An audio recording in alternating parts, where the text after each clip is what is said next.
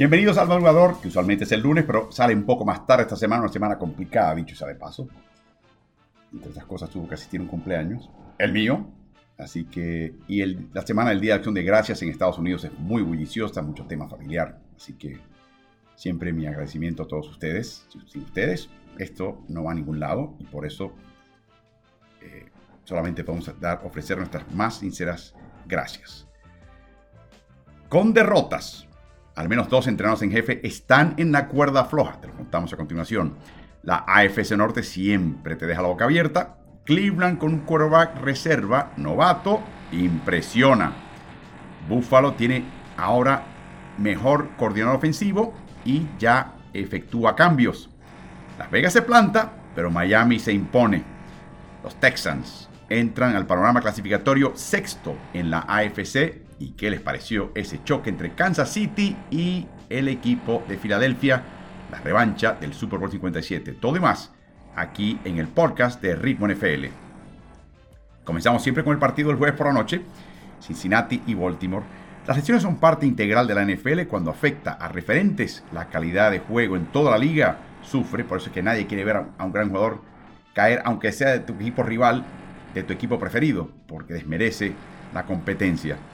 En dos jugadas distintas, el apoyador Logan Wilson taclea por la espalda a Lamar Jackson y a la cerrada Mark Andrews. La técnica que usa se llama hip drop, una caída desde la cadera. El tackle comienza a nivel de cadera y lo define eh, y finalmente lo, lo derriba tratando de inmovilizarlo, sobre todo las piernas del que porta el balón, como si fuera casi un vaquero con un novillo en un rodeo. En el caso de seres humanos, ese peso y torque afecta a tobillos y rodillas del tacleado y causó molestias en el caso de Jackson y lesión importante en el caso de Andrews. Andrews hasta ahora se considera baja por temporada, aunque dice ahora entrenador en jefe em, John Harbaugh que podría regresar quizás antes de que terminen los playoffs. El corredor ofensivo Todd Monken de Baltimore ha buscado diversificar esta ofensiva y la manera de anotar touchdowns, así que la baja de Andrews no pesa como quizás hubiera pesado el año pasado. Claro, nadie más tiene el colmillo de, Andrews y se ha convertido ya por años en la manta de seguridad de Jackson, así que esto va a tener un impacto en la ofensiva de Baltimore, sobre todo en las últimas 20 yardas. Cincinnati, por su parte, pierde al fenomenal quarterback Joe Burrow, que es una computadora cuántica. Ahora tiene marca de 5 y 5 y de 0 y 3 en la AFC Norte. Difícilmente podrá su reemplazo Jake Browning mantener a Bengals competitivo. Así que Pittsburgh, Cleveland y Jacksonville, entre otros, se beneficiará con esta baja.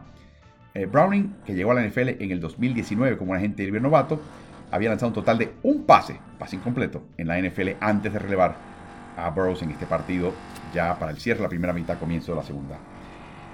Lamar Jackson recibe, como siempre, su acostumbrada golpiza, porque es un corredor, además de ser un quarterback, eh, pese al triunfo de su equipo. Recuerden, en el 2021 se perdió los últimos cuatro partidos, en el 2022 los últimos cinco, siempre al final de la temporada, cuando se acumula el efecto de los golpes. O sea, nueve de sus diez ausencias en las últimas dos temporadas fue en el cierre de temporada cuando el efecto de esos golpes lo disminuye y siempre es un problema. Y esa es la gran dificultad de tener un arma tan poderosa como Lamar Jackson y prescindir de un elemento importante de lo que hace. No solamente él no va a estar contento, la ofensiva puede que no sea tan eh, explosiva, pero no le queda de otra particularmente cuando estás eh, acercándote a los playoffs. En la FC Norte también Pittsburgh fue a Cleveland y se enfrentaba a Dorian Thompson Robinson. Yo no creo que Pittsburgh cantaba victoria fácilmente porque se enfrentaba al equipo que tenía para mí la mejor defensiva en toda la liga. Eh, de Pittsburgh, por supuesto, recuerdo, siempre hablo en detalle en el podcast Inmaculado eh, en las plataformas digitales de arroba los Steelers, así que pasen por ahí o a la, parte, a la página de steelers.com diagonal español y van a encontrar ese podcast que se llama el Podcast Inmaculado. Así que con ellos, de ellos hablaré con menor detalle. Cleveland, por supuesto, tiene su mejor arranque de temporada desde el 2020 y previamente 1989, así que esto se ve con frecuencia en Cleveland. Llevo semanas diciéndole de que vi jugar esta defensiva de Browns en la semana 2 en Pittsburgh. Para mí, Baltimore, Dallas, San Francisco cuentan con extraordinarias defensivas, pero la de Cleveland es la mejor, en mi opinión. En cada uno de los tres niveles hay enorme calidad. La velocidad y capacidad atlética de los cuatro frontales, para mí, los separa de Baltimore y de San Francisco. Y mira que hay calidad en esos otros equipos. Y Dallas. Y mira que hay calidad en ese equipo también, en esa línea. Miles Garrett debe convencer a varios que merece el voto de jugar más valioso. O sea, está para eso ya. En serio. Sobre todo este año que los quarterbacks están disminuidos. En serio. Si Browns fuese un poquito más cuidadoso con el balón, estaría lejos con el mejor registro en la NFL. Han entregado 20 balones, más que ningún otro equipo en la liga. 9 de los 19 vinieron de manos de Deshaun Watson, quien jugó en 6 de los 9 partidos previos. Pero ya sabemos que él no está jugando de ahora en adelante. Cuando vi durante la semana que eh, Kevin Stefanski escogió a Dorian Thompson Robinson y no a PJ Walker, que ganó el partido contra San Francisco, me sorprendió. Pensé, bueno, Stefanski no es tonto. Está viendo a estos chicos en la práctica. Y no tampoco está apostando al futuro. O sea, él quiere ganar. Tiene una defensiva para ganar este año. Tienen una línea ofensiva extraordinaria, grandes receptores.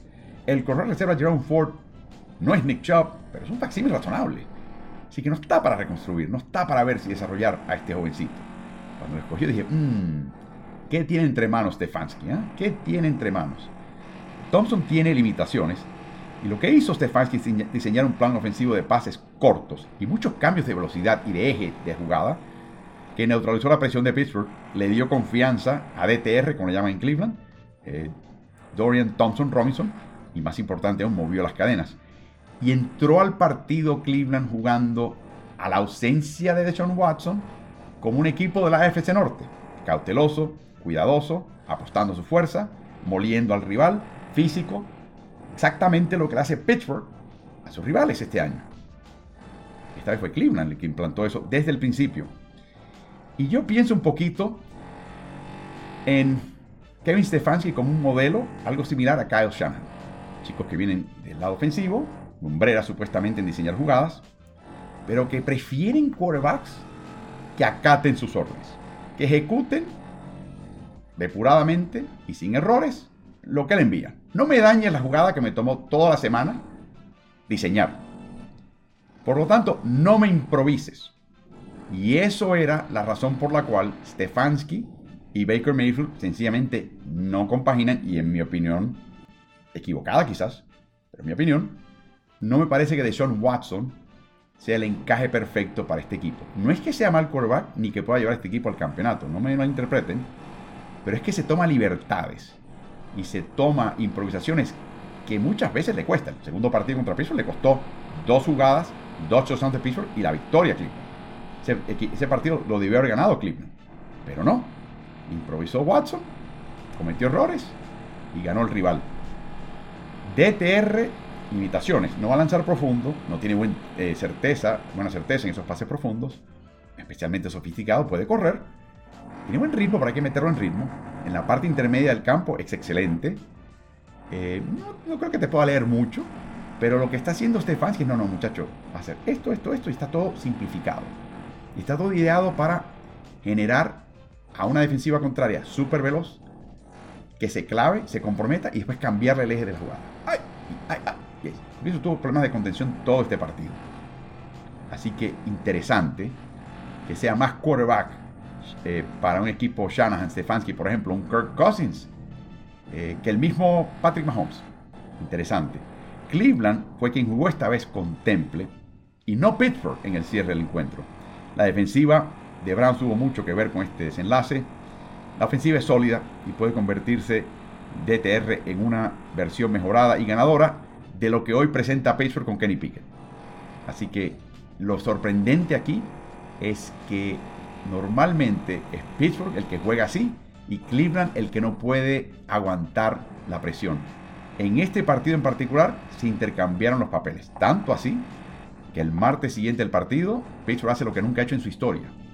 Despedir a un coordinador en medio de la temporada. Despedir a Mark Canada. Y les recuerdo que los últimos seis entrenadores en jefe en Cleveland fueron despedidos la mañana siguiente de una derrota particularmente humillante ante Pittsburgh. Seis. O sea, el fenómeno de lo que Pittsburgh le hace a Cleveland, en este caso Cleveland se lo dio a Pittsburgh. Y les puedo asegurar que estuve ahí en el estadio narrando el partido que la reacción de la afición de Cleveland, acostumbrada a la tristeza de perder partidos de esta índole, no sabían qué hacer con, consigo mismos. Era, era, algo como que estaban aturdidos. ¿Qué pasó acá? Nuestro equipo le hizo a Pittsburgh lo que Pittsburgh nos hace a nosotros. Como que no lo podían creer. bueno, fue una muestra, vamos a ver si se repite, pero es importante ese triunfo para Cleveland y ahora complica Pittsburgh que cae a séptimo en la FC, despiden al corredor ofensivo, un cambio importante y a ver qué pasa ahora adelante con el equipo de Steelers. Luego interdivisión en la NFC este entre New York Giants y Washington Commanders ganó Nueva York 31-19 y esa por supuesto la veíamos, ¿no? Con Tommy DeVito, seguro, ¿no? Nada, nada que ver.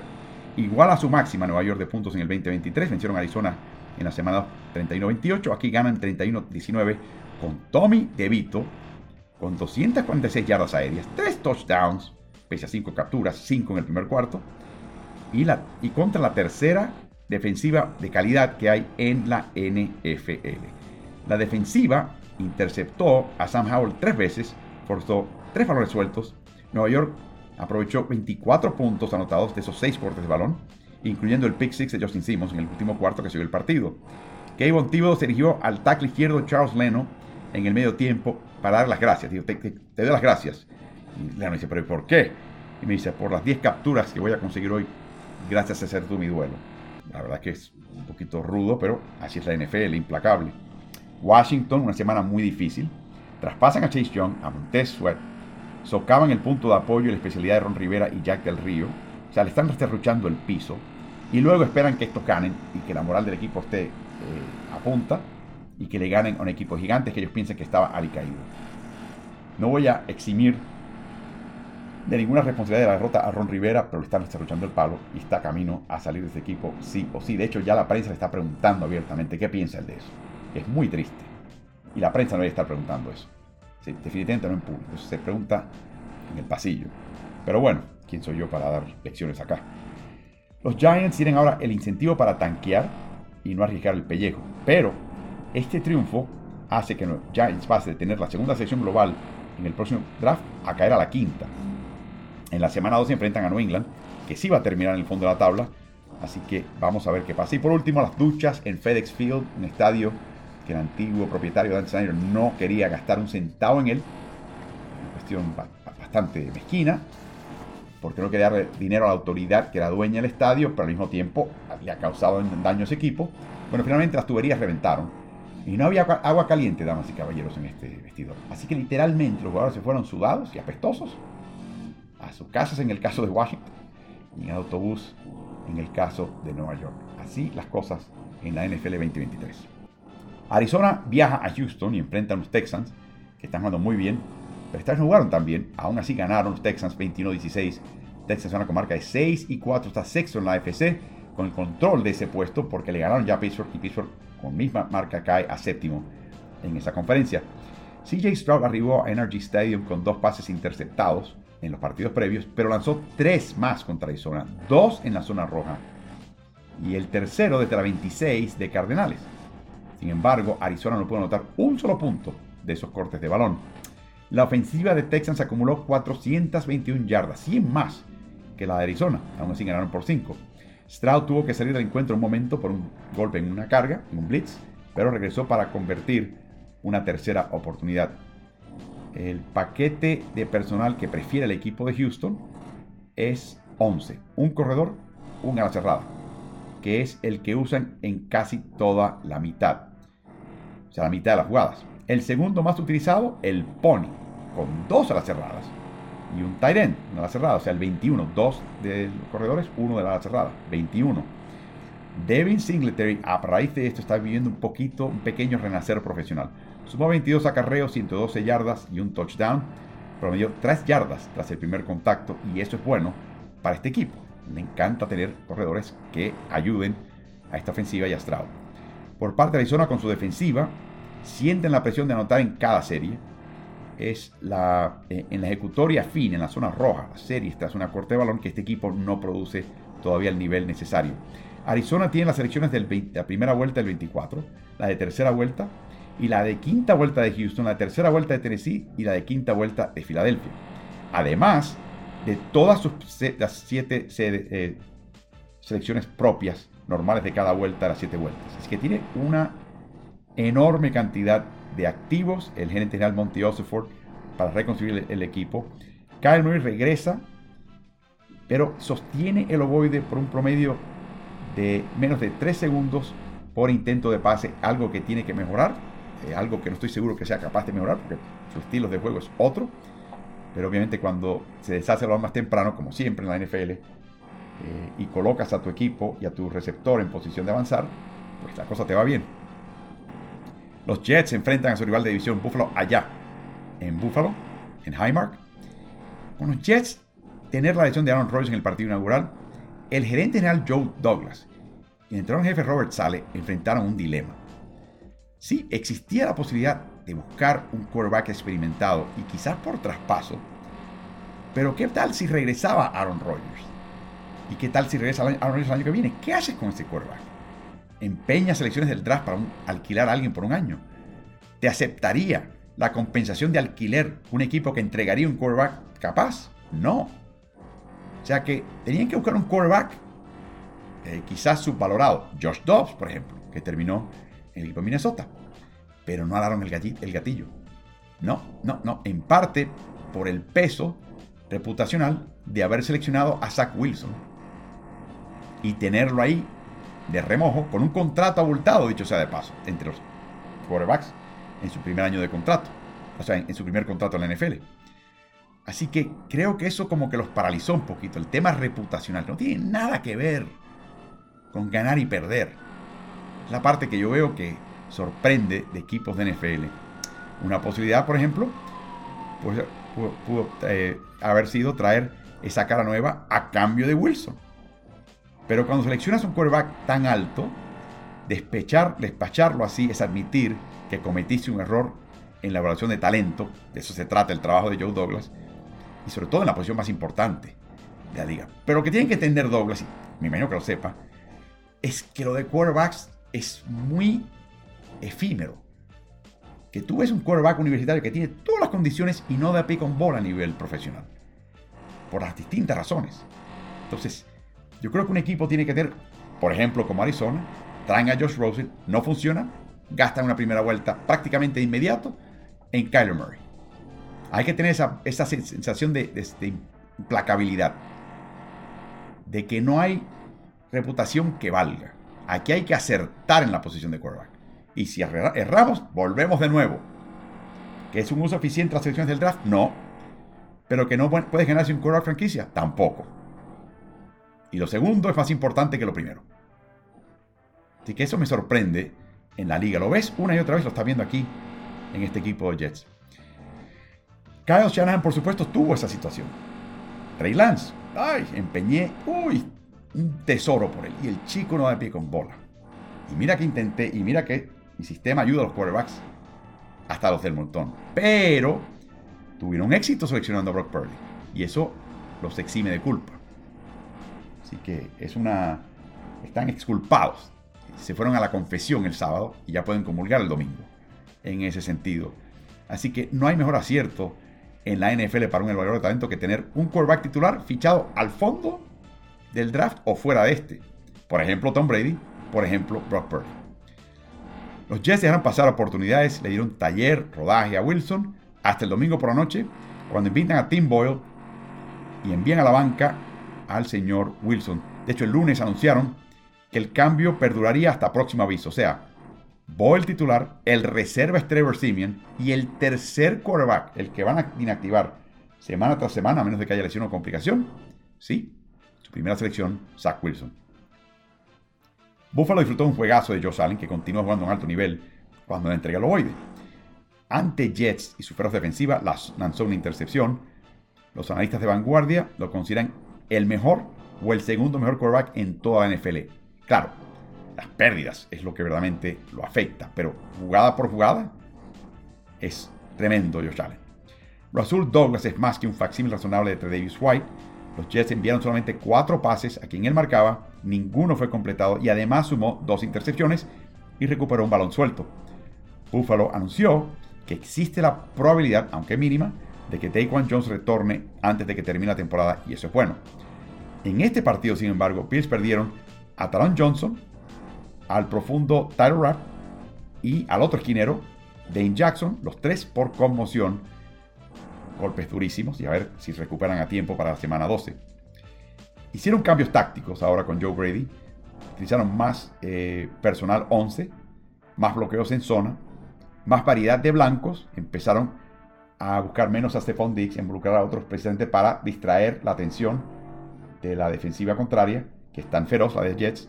Así que utilizaron un poquito más a Dalton Kincaid y a receptores relativamente desconocidos, como Kair White. Así que le funcionó este equipo de Buffalo y por eso ganaron 32 a 6. Tiene marca ahora de 6 y 5. Están justo por fuera del panorama clasificatorio en la AFC.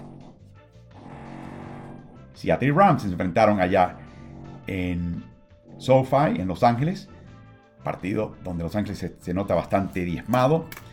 Eh, el triunfo eh, de Los Ángeles, agónico, 17 por 16, coloca este equipo noveno en la NFC. La derrota hubiera lo colocado en duodécimo lugar. No habían ganado un partido en noviembre los Rams desde el 2020. Cortaron racha de tres derrotas al hilo y barren la serie contra Seahawks. Así que un gran partido para los Rams.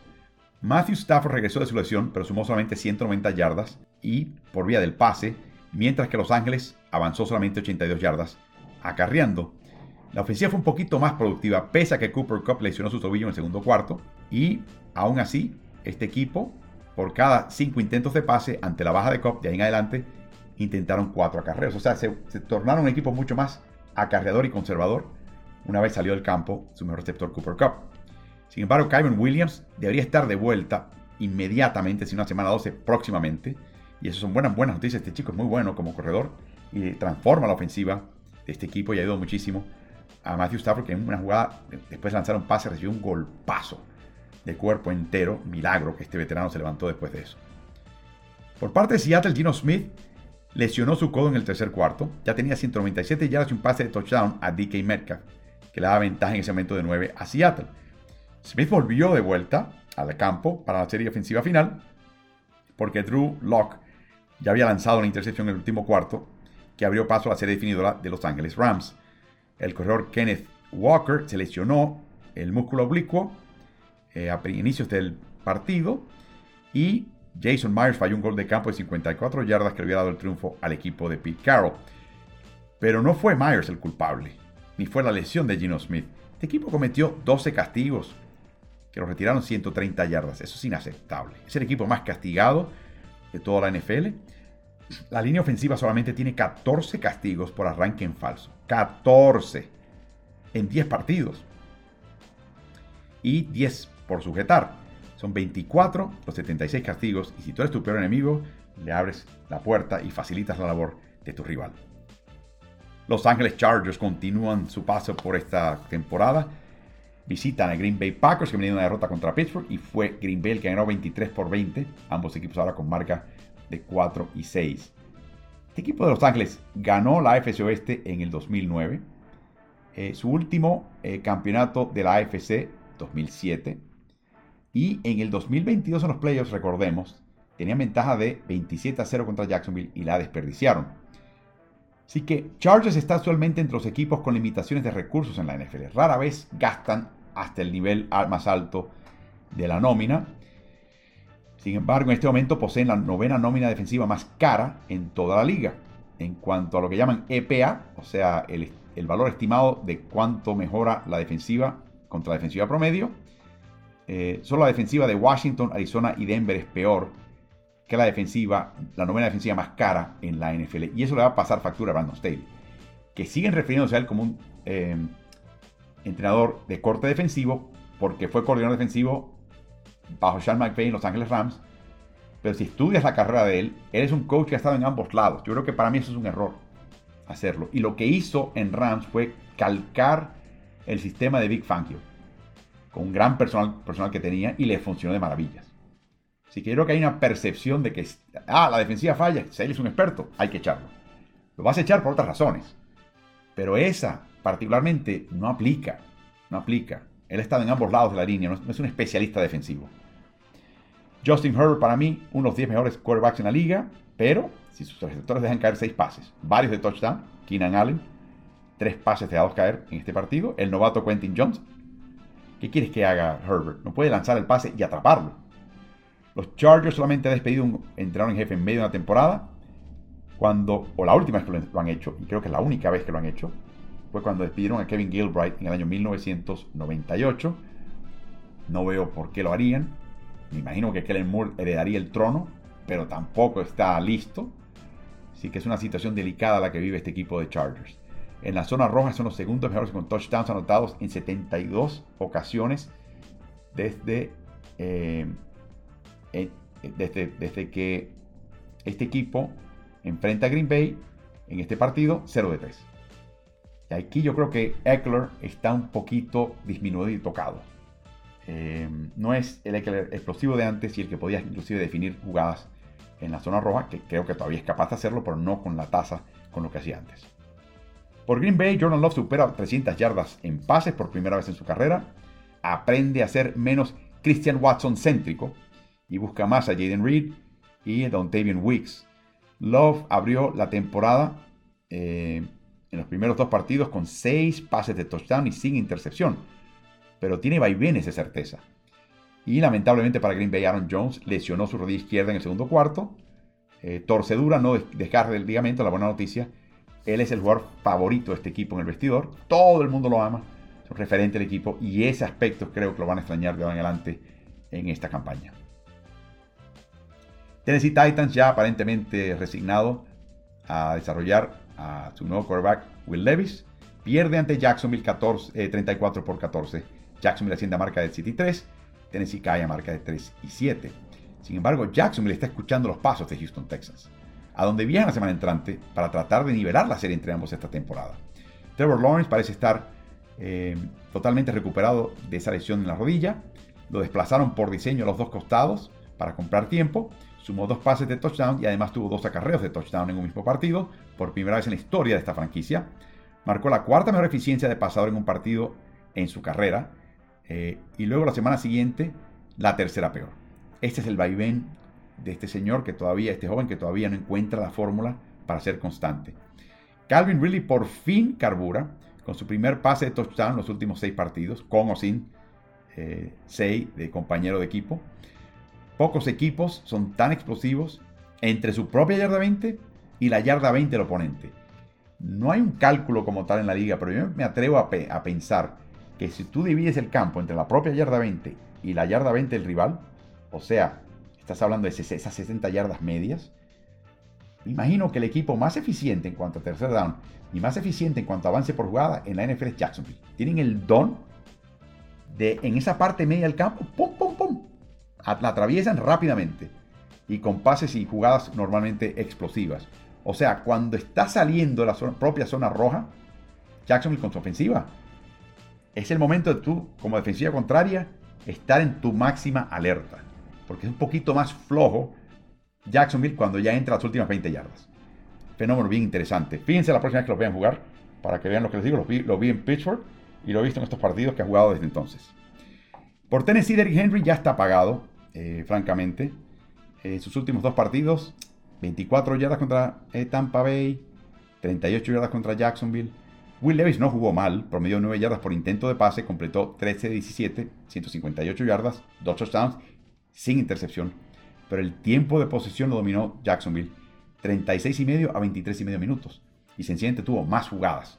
Jacksonville, Trevor Lawrence, que este chico Levis, que no desentona y obviamente es el quarterback en el cual va a cifrar esperanzas Tennessee a partir de la temporada 2024. El domingo por noche Denver Broncos y Minnesota Vikings se enfrascaron en un partido tremendo, tremendo. Con Denver siempre recuerdo que es un equipo, un equipo o dos por temporada a la vez. Dado por muerto y descartado en un momento, arma una racha de triunfos que lo convierte en un equipo relevante. Broncos llevan ya cuatro triunfos al hilo la racha de victorias más larga en la NFL en este momento. Y Russell Wilson está jugando bajo órdenes estrictas. Haz tu primera lectura, pasa o no. Si no, tu segunda lectura es no otro receptor que está ya merodeando profundo. No, no, no, no. Es tu válvula de escape. ¿Está abierto o no? Si no, tu tercera opción es acarrear. Y si eso está cerrado, tu cuarta opción es lanzar el pase lateral. Punto. No improvises. No te conviertas o aspires a ser el héroe. Primera lectura, si no está, válvula, si no está, acarreo, si no está, lateral. Y ese ha sido ahora el yugo, la silla que le ha puesto Sean Payton a Russell Wilson. El resultado son cuatro victorias al hilo. y un Wilson más eficiente. Así que es difícil quejarse, pero así es. Así es, fíjense en el video, es así. Es increíble verlo, pero es así. Yo me imagino que en un futuro, cuando ya Russell Wilson entienda esto y lo juegue a cabalidad, quizás Sean Payton le alguna libertad que otra, pero no quiere volver al Wilson de Hero Ball. eso lo quiere eliminar para siempre. Así que veremos qué pasa ahí.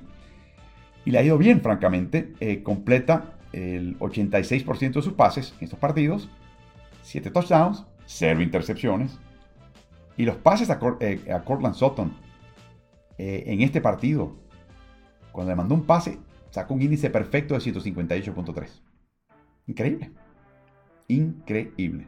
Wilson, al enfrentar las cargas de Minnesota y bajo este esquema de cuatro opciones que le da Sean Payton, 10 de 15 pases completados, 126 yardas, un touchdown sin intercepción, contra lo peor que te puede lanzar la defensiva contrario.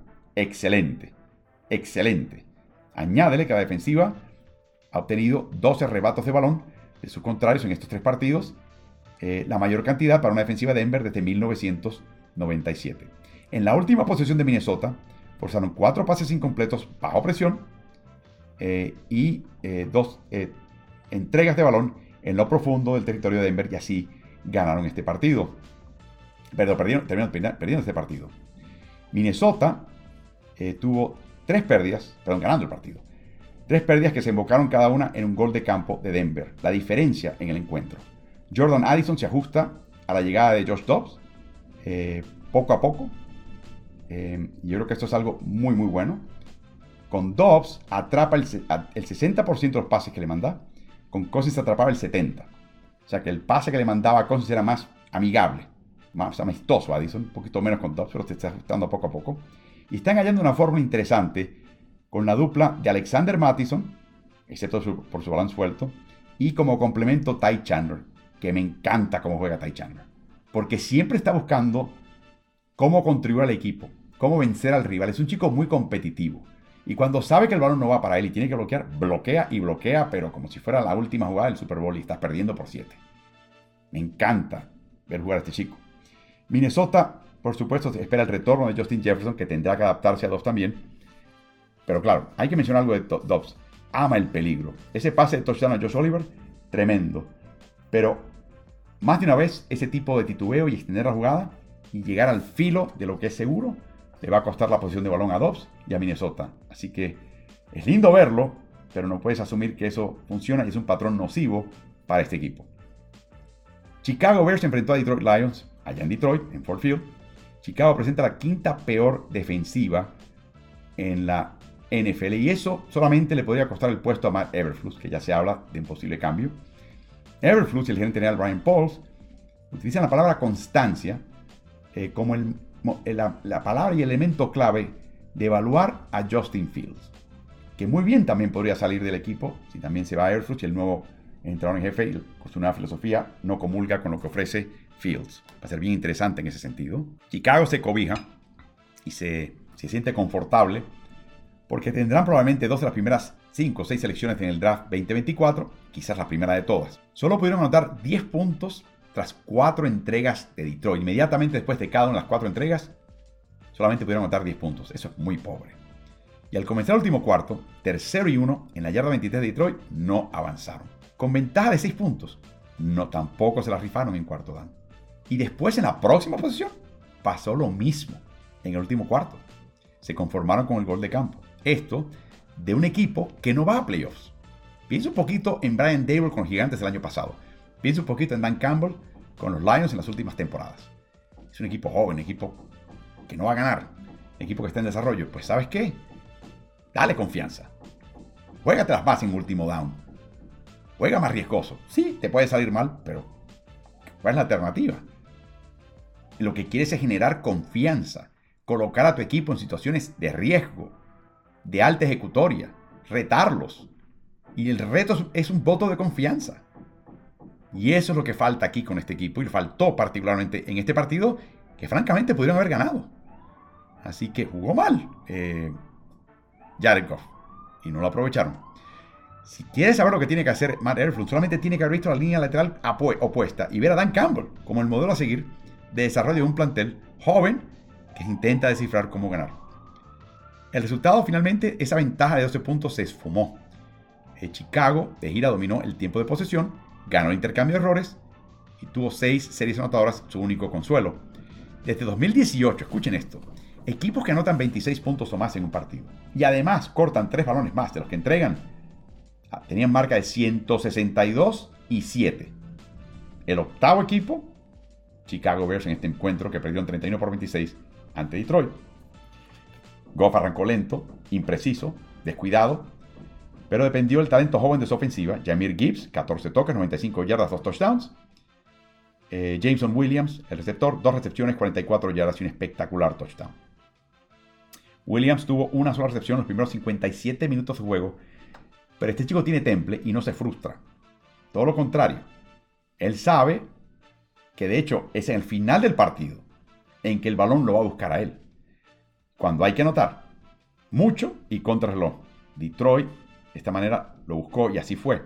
La última vez que arranca este equipo 8 y 2 fue en el año 1962. Su coordinador defensivo era un joven de 32 años de edad llamado Don Shula. ¿Le suena? Solo el cabeza de cada división, aquel momento no había conferencia, habían solamente dos divisiones, y solamente el primer lugar en cada división avanzaba a la final, lo que llaman el campeonato de la NFL.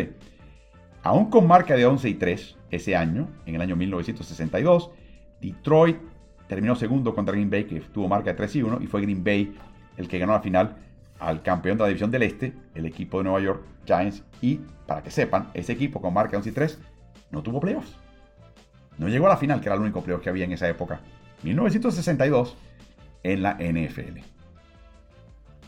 Las Vegas viaja a Miami tratando de mantener el ímpetu de la buena onda que trae el nuevo entrenador en jefe interino, el nuevo eh, entrenador en jefe interino Antonio Pierce. Y en el segundo cuarto, Las Vegas, perdiendo por 4, 2.28 por jugar, acarrió en tres jugadas consecutivas disque, dice Pierce después del partido, para proteger al novato Adrian O'Connor. A mañana estaban tres tiempos y la paso los dos minutos, así que despejó y Miami soltó el balón. Vuelta a manos de, de Las Vegas, acarrean una vez más, lanzan dos pases cortos en realidad, nunca buscó Pierce la zona de anotación, se conformaron con gol de campo. Esa es la actitud conservadora y desconfiada del talento del equipo y la ejecutoria de su equipo que tenía Josh McDaniels. Y una de las razones por la cual McDaniels no caía bien en el vestidor de Las Vegas. Así que, eh, como que volvió a ese patrón Pierce, eh, pensando quizás que podía ganar el partido. Tiene que entender qué, tipo, qué equipo tiene entre manos y qué equipo enfrenta en este caso, y, qué, y sobre todo, cuál ha sido su bendición para este equipo. La confianza. No se la quites. Si se la está dando en, todo momento. Las Vegas no anotó un solo punto en la segunda mitad. La ofensiva es el problema de estos, de estos Raiders.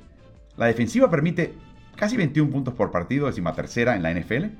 Pero es el mejor promedio de Raiders desde el año 2002, que fue la última vez que la franquicia ganó un partido de playoffs. El coordinador defensivo Patrick Graham está empezando a utilizar más alineaciones ligeras, con más de cuatro secundarios, reemplaza, o sea, elimina un apoyador y coloca un secundario extra, cargan una tasa promedio y usan muchas coberturas de zona que antes.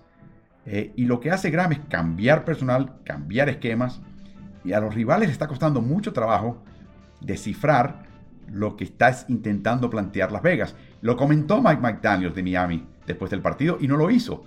Eh, para explicar la, pobre producción de puntos de su equipo, genuinamente le dio loas a Patrick Graham por lo que está haciendo.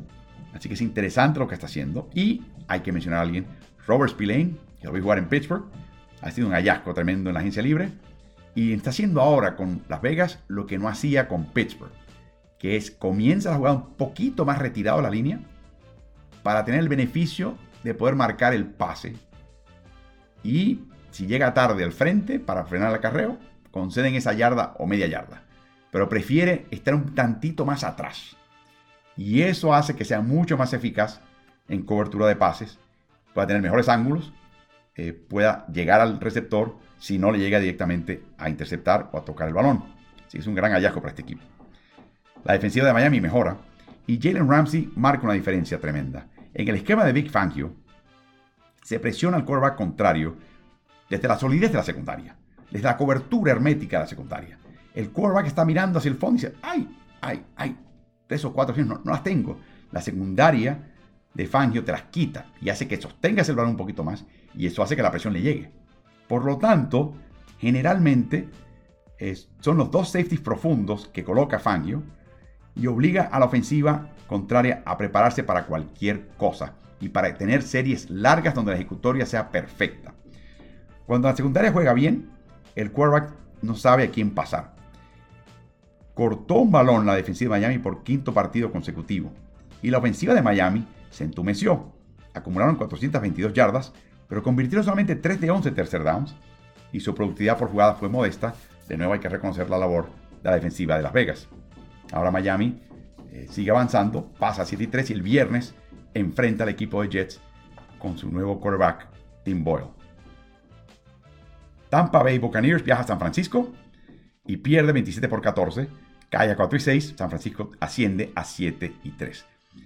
En Tampa Bay arruinaron el guion de Kyle Shanahan. En la primera serie de San Francisco ofensiva, obligaron a los Niners a despejar en su primera serie, pero luego vino un aluvión de puntos de los Niners en las próximas cinco series. Touchdown, gol de campo, gol de campo, touchdown, touchdown. Baker Mayfield tuvo dos enormes entregas, un balón suelto y una intercepción en la zona roja, pero luchó hasta el final gallardamente con 245 yardas en 45 pases. Todd Bowles también tiene una defensiva que juega una mayor proporción de coberturas hombre a hombre. Este es chapado a la antigua. Funcionó la semana pasada contra Titans, pero contra el talento de San Francisco y particularmente con los estragos de Brandon Ayuk, no funcionó tan bien. Con marca de 4 y 6, este equipo de Tampa Bay, increíble pero cierto, está en segundo lugar en la NFC Sur, empatado con Atlanta. Increíble. O sea que siguen peleando. Este equipo puede llegar a playoffs, damas y caballeros. Brandon Ayuk recupera el ritmo. Es un problema tremendo para la defensiva contraria. A mí no me importa si tú lo marcas con zona o hombre a hombre. Ayuk es un jugador extraordinario y le facilita la labor a todo el mundo, incluyendo a Brock Purdy. Y hablando de Purdy, en los últimos dos partidos completa 40 de 51 pases, 619 yardas, 6 touchdowns, 0 intercepciones. Aquí viene lo bueno. No solamente en el partido contra Tampa Bay tuvo un índice perfecto de 158.3, pero en estos dos partidos combinados tiene índice de 157.3. O sea, prácticamente la perfección por la definición de esa fórmula. Cuando completas un porcentaje de, pases tan alto, usualmente completaste pases muy cortos y asequibles. Pero este no fue el caso. Ah, en el partido contra Tampa Bay, eh, Purdy tuvo pases de 76, 40, 24 yardas. Y también de 9. Contra Jacksonville, recordemos, en pases de 20 yardas o más, tuvo 6 de 6, Brock. Así que estos no son números baratos los que consiguen este partido. Estos son números verdaderamente legítimos e impresionantes. Fred Warner jugó un partido completo.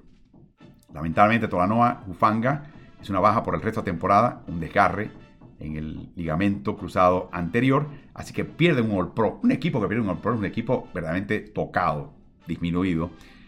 Pero hay que mencionar algo, el reemplazo de Ufanga, que fue Jair Brown, interceptó a Baker Mayfield. De hecho, Jair sumó 10 intercepciones en sus últimas dos campañas universitarias, así que es lo que llaman un ball hawk, un halcón que persigue balones en la secundaria de este equipo y de Steve Wilkes como su coordinador. Por supuesto, tienen que todavía mejorar la defensiva contra carreos. A veces pistonea este equipo de San Francisco en la zona roja. Pero es un equipo formidable que de estar todo el mundo en el campo y eso ya sabemos que lamentablemente eh, Ufanga no lo va a hacer. Es un equipo de sumo peligro para llegar y ganar, inclusive candidato a llegar y ganar a un Super Bowl. Dallas Cowboys enfrenta a las Panteras de Carolina y los vencen 33 por 10 a domicilio. Para Dallas un partido sin errores para Dak Prescott.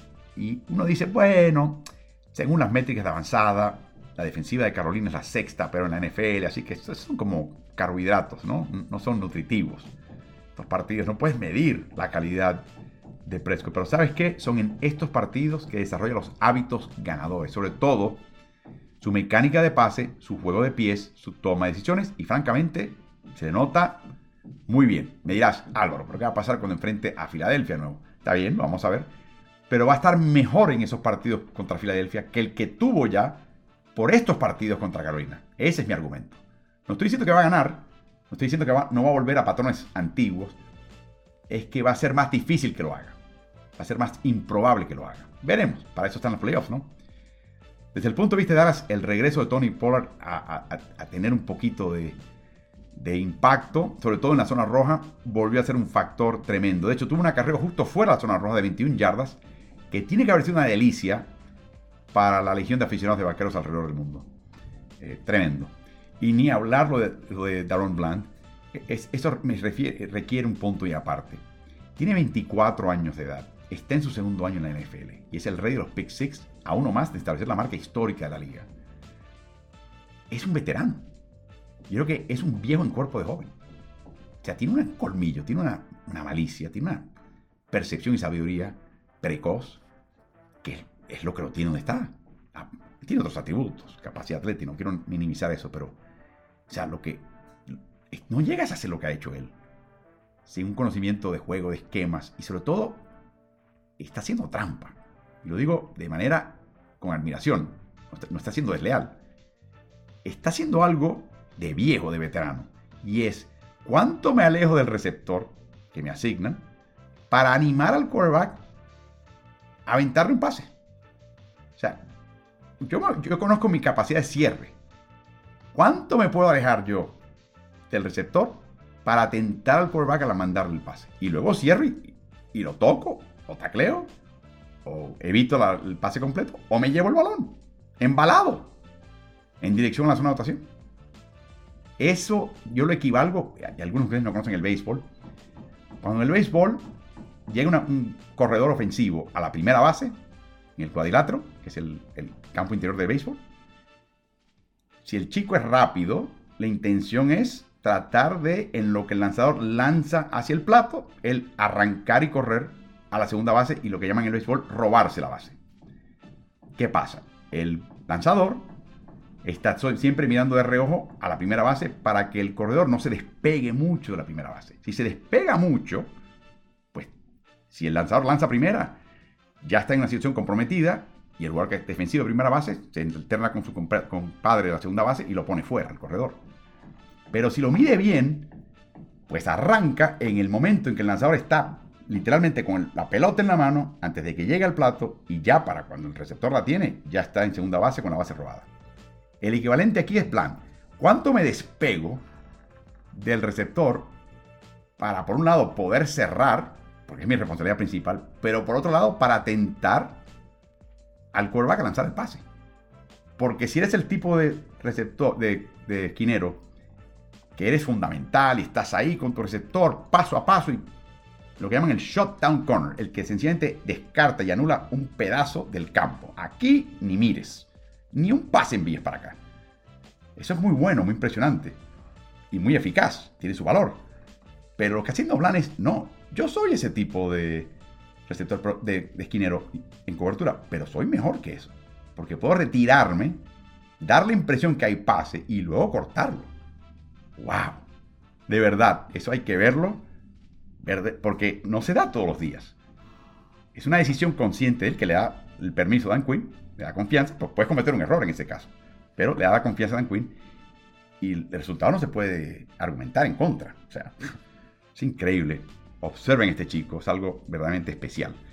Dallas atraviesa ahora un trecho de tres partidos en 12 días, sin embargo, y Washington, que es el próximo rival, le ha dado problemas recientemente. Perder un partido más extinguiría las escasas probabilidades de ellos ganar la división en este momento. Así que no se pueden dar ese lujo y Washington da una dura pelea. Por parte de Carolina, algo rescatable. Una serie de 17 jugadas y 70 yardas en el tercer cuarto que desembocó en touchdown con personal 12. Recuerden, la decena, el 1, es la cantidad de corredores y la unidad, el 2, es la cantidad de alas cerradas. Cuando digo paquete 12, es un corredor, dos alas cerradas. Ese fue el paquete que utilizaron en esta serie larga de 17 jugadas, 70 yardas que anotó el touchdown. Y lo hicieron contra la defensiva de Dallas, que es de la mejor que hay en la, NFL, si no la mejor defensiva en la liga. Sin embargo, o sea, hallaron algo aquí los, Panthers. Pero sin embargo, Bryce Young sigue inconstante, como los jóvenes quarterbacks que vienen a la NFL.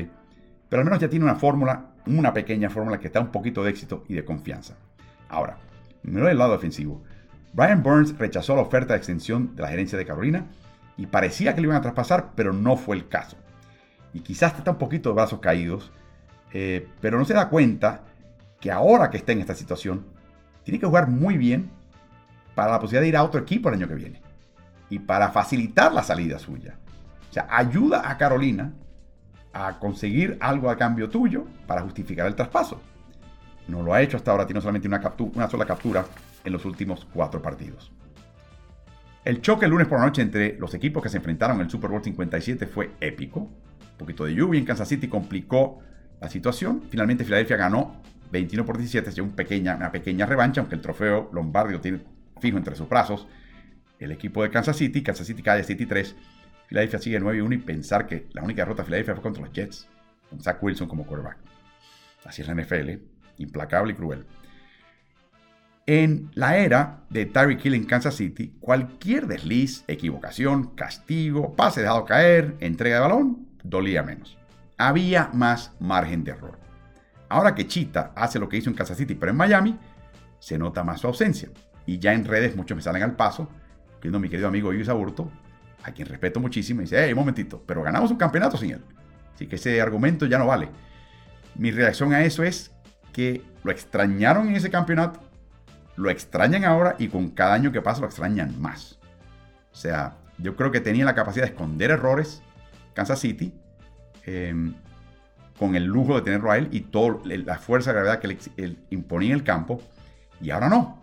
La apuesta de este año de Kansas City, y se está empezando a cumplir con Rashid Rice, es que había un sustituto, había suficiente calidad como para no tener un chita de vuelta, porque él es único, pero tener suficientes blancos para Mahomes para verdaderamente poner mucho estrés en la defensiva contraria.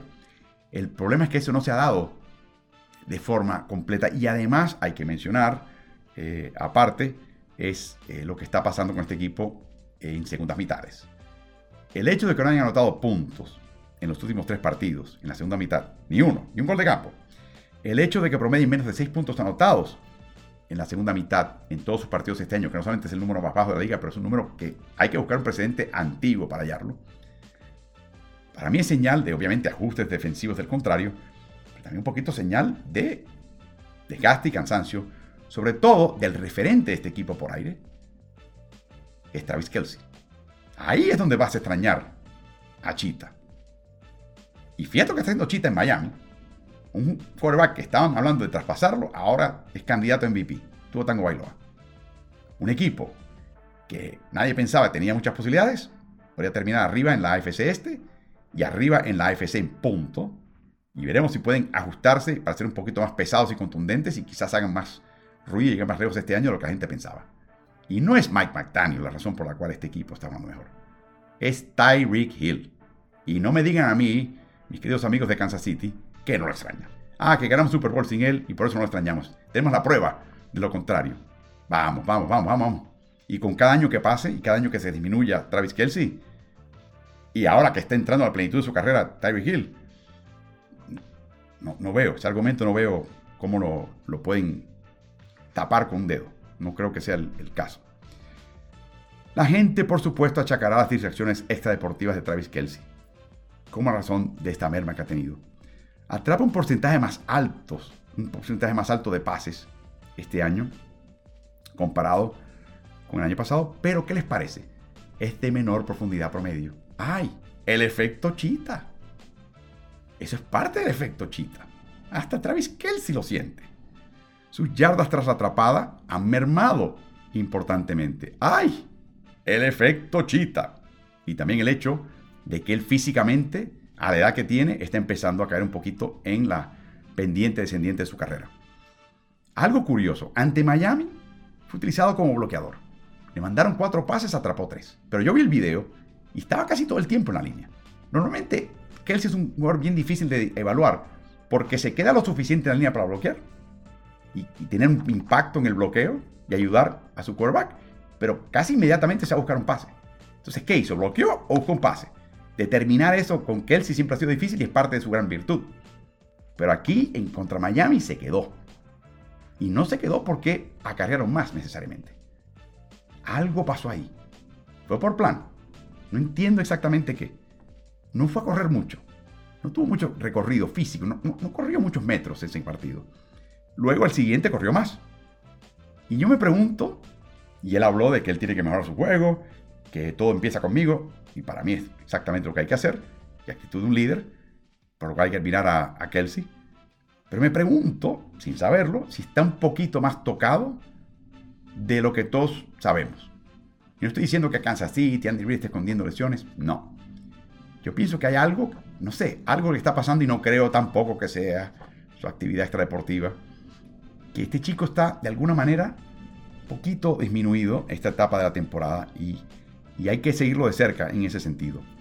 Filadelfia, bueno, traen a Kevin Biard como profundo, traen a Bradley Roy como esquinero y este equipo ha mejorado en el área en que estaba más flojo, la secundaria. Limitaron a AJ Brown, Dallas Cora estaba fuera, por supuesto, y Filadelfia y Jalen Hurts halló alternativas apenas. Mientras mejora la lectura, sin embargo, de Jalen Hurts. En este partido, saqué la cuenta, hubo 10 jugadas en las que Filadelfia utilizó 4 alas abiertas. Davonte Smith siempre interno, en la ranura, en el slot. Con 7 minutos por jugar en el último cuarto, y ya con casi todas estas 10 jugadas habiéndose ejecutado, ya había aprendido Jalen Hurts que Kansas City le estaba asignando al profundo Mike Edwards a marcar al velocísimo Smith. Y quizás mostró colmillo Hurts de no explotar este duelo antes, sino aguantarlo hasta el final, cuando era más necesario y iba a ser más devastador, porque estaban dormiditos, ¿no? A través de las nueve jugadas previas. Bueno, ¿qué hizo? Allá adelante, avanzó 41 yardas hasta la yarda número 1 y ahí terminó el partido, para todos los efectos. Triunfo de Filadelfia. Filadelfia no es el equipo más depurado. Filadelfia comete errores de ejecutoria, a veces básicos. Filadelfia no convence, pero ganan. Filadelfia gana. Y en la NFL, lo único que importa es ganar. Las formas no importan. Es ganar. En ese sentido, Filadelfia entiende esa fórmula y la juega a cabalidad. Les recordamos que tendremos estos podcasts de Ritmo NFL en todas las plataformas principales, incluyendo Spotify. Así que busca Ritmo NFL y no solamente descarga una emisión, sino suscríbete de una vez y no te pierdes uno. Hay más contenido de NFL en el canal de Ritmo NBA-NFL en YouTube. Así que pasa por ahí, suscríbete y oprime el botón de la campana, las notificaciones, para que cada vez que llegue un video nuevo te llegue directamente a tu dispositivo. Además tenemos un newsletter de Ritmo NFL es gratis, aparece una vez por semana, tres temas puntuales, interesantes, cortos. Siempre aprendes algo de ellos, a mí me encanta leerla. Así que te recomiendo que pases por www.smartsports.com y te registres. Es gratis, es una vez por semana y de esa manera empezamos a avanzar el diálogo y el conocimiento de esta liga que tanto amamos, la NFL.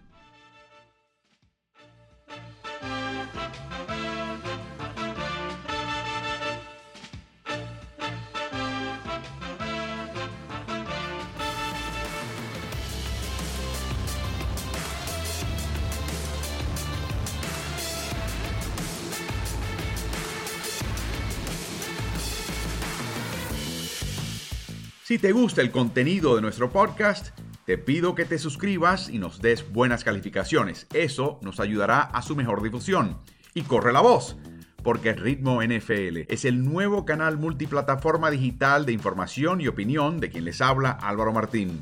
Lo puedes hallar en Twitter, Instagram, Facebook y YouTube. Búscanos siempre como Ritmo NFL.